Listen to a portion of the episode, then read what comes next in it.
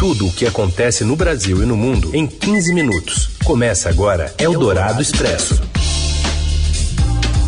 Olá, bem-vinda, bem-vindo. Eldorado Expresso está começando por aqui. Mais uma terça-feira em que a gente atualiza para você as notícias importantes no meio do seu dia para você ficar muito bem informado. Eu sou a Carolina Ercolim, comigo Heisen Abac. Tudo bem, Heisen? Tudo bem. Boa tarde, Carol. Ouvintes da Eldorado estão com a gente no FM 107,3, no nosso aplicativo, também no site. Um alô para você que nos ouve em podcast. Vamos então aos destaques desta terça fria, né, na capital e em boa parte do país, dia 17 de maio. O Senado prepara a votação para retomar um benefício pago a juízes e procuradores a um custo anual de 7 bilhões e meio de reais. O secretário de Segurança Pública diz que quem mata em São Paulo é preso numa entrevista a Eldorado, mas pede à população que tome cuidado ao usar celular na rua. E ainda a onda de frio no sul e no sudeste do país e o fim da exigência do passaporte da vacina em São Paulo. É o Dourado Expresso. Tudo o que acontece no Brasil e no mundo em 15 minutos. A proposta que recria o quinquênio a juízes e procuradores tem avanço no Senado, uma proposta que dá um bônus né, a cada cinco anos para esses servidores. Mais informações da apuração exclusiva do Estadão com a colunista de Eldorado, Adriana Fernandes. Sob forte pressão em ano eleitoral, o presidente do Senado, Rodrigo Pacheco, pode colocar em votação esta semana ou na próxima a proposta de emenda à Constituição PEC 63, que garante um benefício extra no contra-cheque de juízes e procuradores de todo o Brasil. A volta do chamado quinquênio, um adicional de 5% do salário a cada cinco anos por tempo de serviço para a magistratura e o Ministério Público. Ele tem custo de 7 bilhões e 500 milhões por ano, segundo cálculos obtidos pelo Estadão, e inclui servidores ativos, aposentados e pensionistas. Esse adicional funciona na prática como um aumento salarial. A movimentação acontece na semana que o presidente Jair Bolsonaro tem que decidir sobre o reajuste salarial de 5% para todo o funcionalismo. O martelo chegou a ser batido pelo presidente, mas ele preferiu esperar em ofício enviado à Casa Civil da Presidência da República. O presidente do STF, ministro Luiz Fux, já deu aval ao governo para reajustar em 5% o salário dos servidores. Nos bastidores, presidentes de tribunais também se movimentam para agilizar a votação antes que os parlamentares se dispersem com a campanha eleitoral. Uma série de emendas já apresentadas pede a extensão do benefício para outras categorias, como advogados e defensores públicos, policiais federais, procuradores dos estados, tribunais de contas da União, auditores da Receita. Eldorado Expresso. O secretário de Segurança Pública do Estado de São Paulo, general João Camilo Pires de Campos, comemorou a prisão de Paulo Cupertino, detido nesta segunda-feira na capital paulista. De acordo com Pires de Campos, em entrevista aqui à Rádio Eldorado, assassinatos no Estado não passarão sem punição. O caso Cupertino é um caso clássico. Matou gente em São Paulo, a gente pega. Não tem conversa. Pode demorar um ano, dois, três, dez. Não existe um metro quadrado em São Paulo, e eu conheci o Brasil todo, isso aí, onde a polícia não entre, onde a polícia não esteja presente.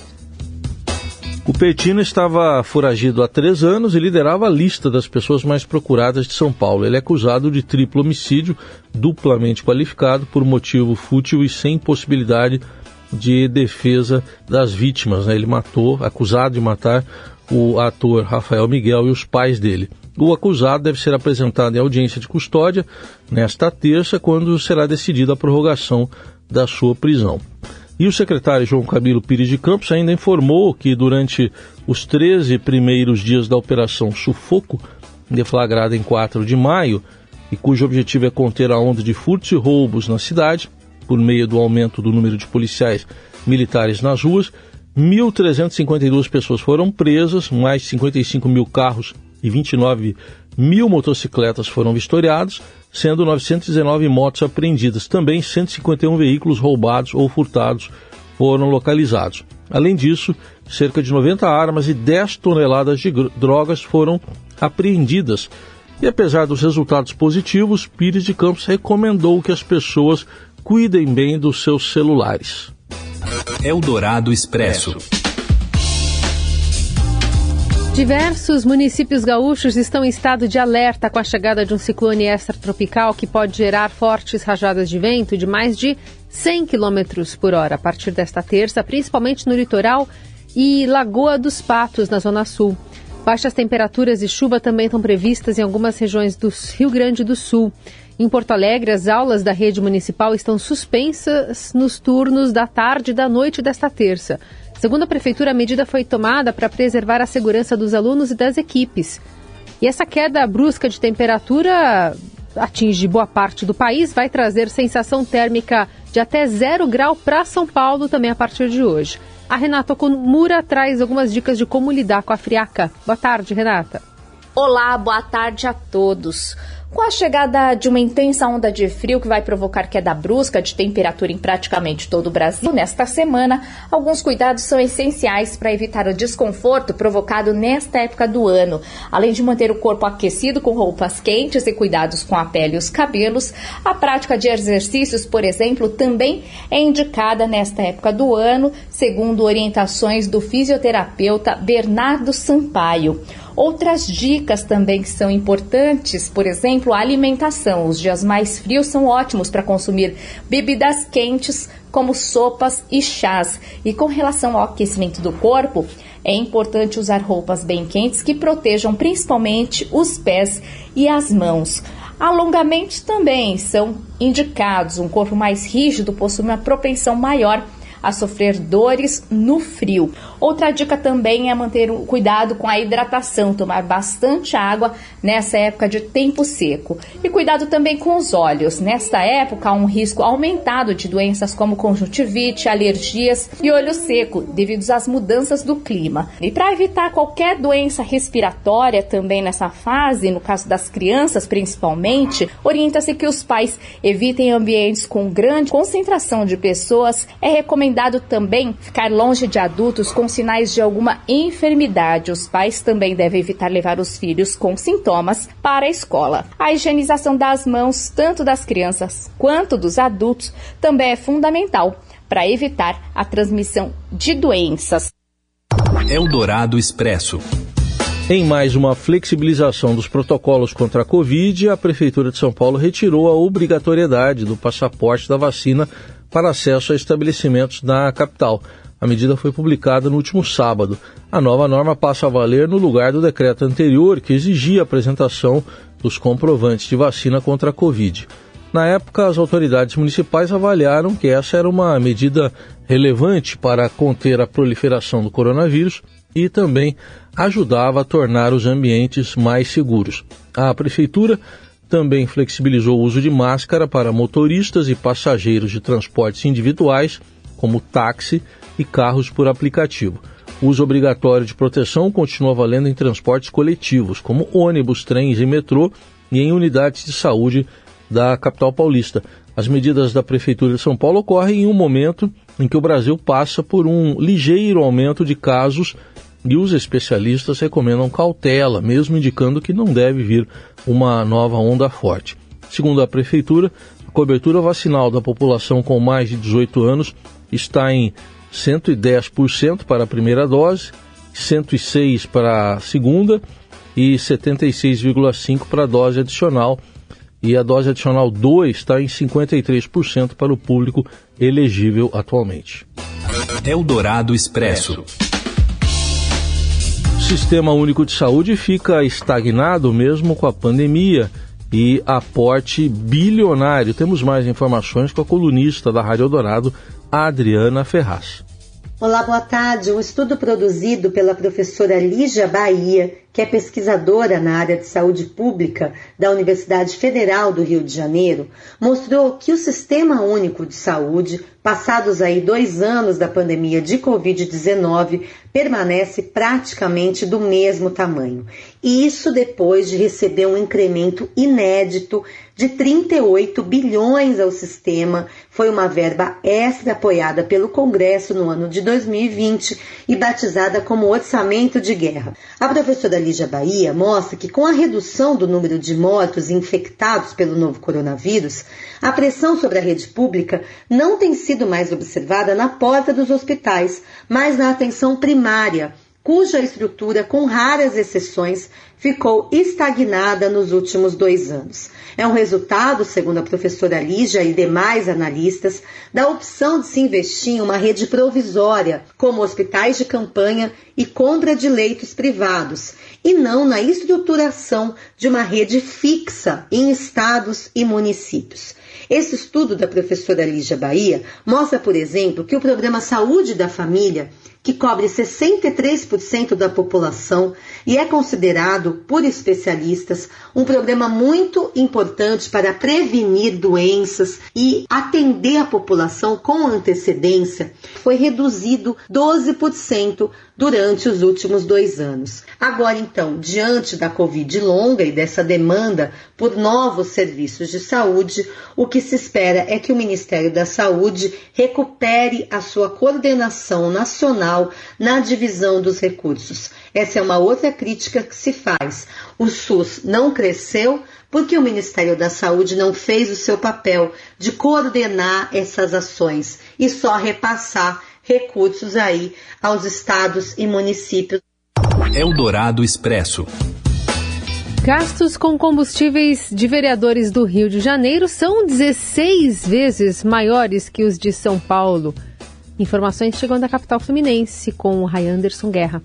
Um levantamento feito pelo Estadão mostra que de abril de 2020 a abril de 2021, os vereadores do Rio gastaram 5,2 milhões de reais em combustível sem precisar apresentar nenhum tipo de comprovante dessas despesas. O valor ele é 16 vezes maior que o gasto pelos parlamentares de São Paulo no mesmo período. Aqui no Rio, os vereadores recebem um valor que corresponde a mil litros de gasolina por mês. Esse valor chega hoje a cerca de 7 mil reais. Eles não precisam apresentar as notas ou os recibos que comprovem que esse dinheiro realmente foi gasto para a compra de combustível. Dos 51 parlamentares, só três não utilizaram a cota e dois abriram a mão do benefício. Em comparação, em São Paulo, os 55 vereadores gastaram no mesmo período 329 mil reais. Na capital paulista, cada parlamentar é obrigado a apresentar os recibos de abastecimento e os documentos vão direto para o portal da transparência da Câmara. O pagamento do auxílio gasolina chegou a ser suspenso aqui no Rio em 2020 durante três meses por conta da pandemia do novo coronavírus. A Câmara ficou fechada né, para evitar a disseminação do vírus e voltou em agosto com a retomada das sessões presenciais. O Estadão pediu acesso aos comprovantes e relação de gastos apresentados por cada vereador nos dois anos de pandemia por meio da Lei de Acesso à Informação. Em resposta, a Câmara do Rio disse que a Diretoria de Transportes controla exclusivamente as reposições dos créditos de cotas de combustível que são autorizados pela mesa diretora, mas não informou como esses valores são gastos e qual o controle que se tem sobre cada vereador. Você ouve Eldorado Expresso. Seguimos com as principais notícias desta terça-feira, falando de economia. E de acordo com indicadores de preços dos últimos dois meses, a inflação poderia estar desacelerando no Brasil. Mais informações que colocou a colunista da Eldorado, Silvia Araújo. Alguns indicadores de preços que começam a ser divulgados nessa semana mostram sinais de desaceleração da inflação. O IGP-10 do mês de maio, que foi divulgado hoje, mostrou uma desaceleração forte de uma inflação de 2,48% em abril para 0,10% no mês de maio. O IPC da FIP também mostrou redução na leitura da segunda semana do mês de maio. E ontem o IPCS semanal também foi na mesma toada e mostrou uma desaceleração do conjunto de preços. A continuar nesse ritmo, o Banco Central pode ter acertado em suas estimativas de inflexão da curva de inflação. Nos comunicados oficiais e até mesmo o próprio presidente do Banco Central, Roberto Campos Neto, ele diz por várias vezes que o pico dos preços se daria entre abril e maio. E pela sinalização desses indicadores, pode ser que o pico tenha sido mesmo no mês de abril, quando a inflação oficial, que é aquela medida pelo IPCA, ficou pouco acima de 12% no acumulado de 12 meses. Resta saber se essa injeção que o governo está fazendo de dinheiro na economia, como o Auxílio Brasil de 400 reais e também os saques do FGTS, vai realimentar a alta dos preços daqui para frente. Isso porque, com mais dinheiro disponível para os gastos por parte da população, os agentes podem se sentir aí um pouco confortáveis para repassar um pouquinho de custos represados ao consumidor. A única certeza que a gente tem até aqui é que, pelo segundo ano consecutivo, o Banco Central vai estourar a meta de inflação. Eldorado Expresso. O parlamento da Finlândia aprovou hoje o pedido do governo para que o país se candidate a fazer parte da OTAN, da Organização do Tratado do Atlântico Norte. A solicitação de adesão foi aprovada por 188 votos a favor e apenas 8 contra. Também nesta terça, a ministra de Relações Exteriores da Suécia, Ann Lind, anunciou que assinou a carta oficial que o país entregará à OTAN solicitando a candidatura para entrar na aliança militar. Mas o presidente da Turquia, Recep Erdogan, disse que não aprovará a entrada da Suécia e da Finlândia na aliança. Para que um novo integrante seja admitido, é preciso que todos os atuais membros concordem com o ingresso desse país. Tradicionalmente neutros, os países do norte europeu sinalizaram a intenção de integrar rapidamente a aliança militar do Ocidente após a inclusão da Ucrânia pela Rússia, que completa hoje 83 dias. Eldorado Expresso. Assunto agora é cotas de TV, gerando impasse entre times com relação à formação da Liga de Futebol Brasileira. Fala, Robson Morelli. Olá, amigos! Hoje eu quero falar dessa discussão, mais um capítulo da formação da Liga de Futebol no Brasil. Essa liga que iria assumir todos os campeonatos que hoje são organizados e geridos pela CBF. Essa liga abraçaria esses campeonatos e a CBF ficaria unicamente exclusiva para cuidar das seleções, seleção masculina, feminina e de base. E essa liga organizaria todos os princípios dos campeonatos do futebol brasileiro, Brasileirão, Copa do Brasil e demais competições. Ocorre que os clubes, 20 clubes da Série A e 20 clubes da Série B, não falam o mesmo idioma no que diz respeito à divisão dos direitos de TV, das cotas, do dinheiro, do din-din. Quem ganha menos, quem ganha mais, quem já ganha bem por causa da sua importância no cenário brasileiro, quer ganhar ainda mais. Então é uma discussão que está na mesa e os clubes que estão defendendo a criação dessa liga, na verdade todos gostariam de ter a liga para tentar se organizar melhor e para ter mais dinheiro durante a temporada. Mas os clubes que estão à frente deste movimento, como Palmeiras, Corinthians, São Paulo, Flamengo, Atlético Mineiro, eles tentam dividir essa bolada de forma que todos estejam ou saiam saiam satisfeitos das discussões. Então avançou um pouquinho, antes era 40% de todo o bolo dividido de forma igual, 30% dependendo da importância do jogo, da parte esportiva e 30% em relação à audiência, ao número de seguidores de cada clube. É isso, gente. Falei, um abraço a todos, valeu. Ponto final nessa edição do Eldorado Expresso. Amanhã a gente está de volta, possivelmente mais agasalhados do que hoje. Bora lá então e um bom frio para todo mundo. Você ouviu Eldorado Expresso tudo o que acontece no Brasil e no mundo em 15 minutos.